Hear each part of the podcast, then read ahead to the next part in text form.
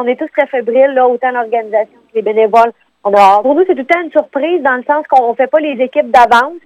Euh, le premier week-end est toujours très tranquille là, euh, en raccompagnement. C'est le temps que les gens se réalisent qu'on est en opération.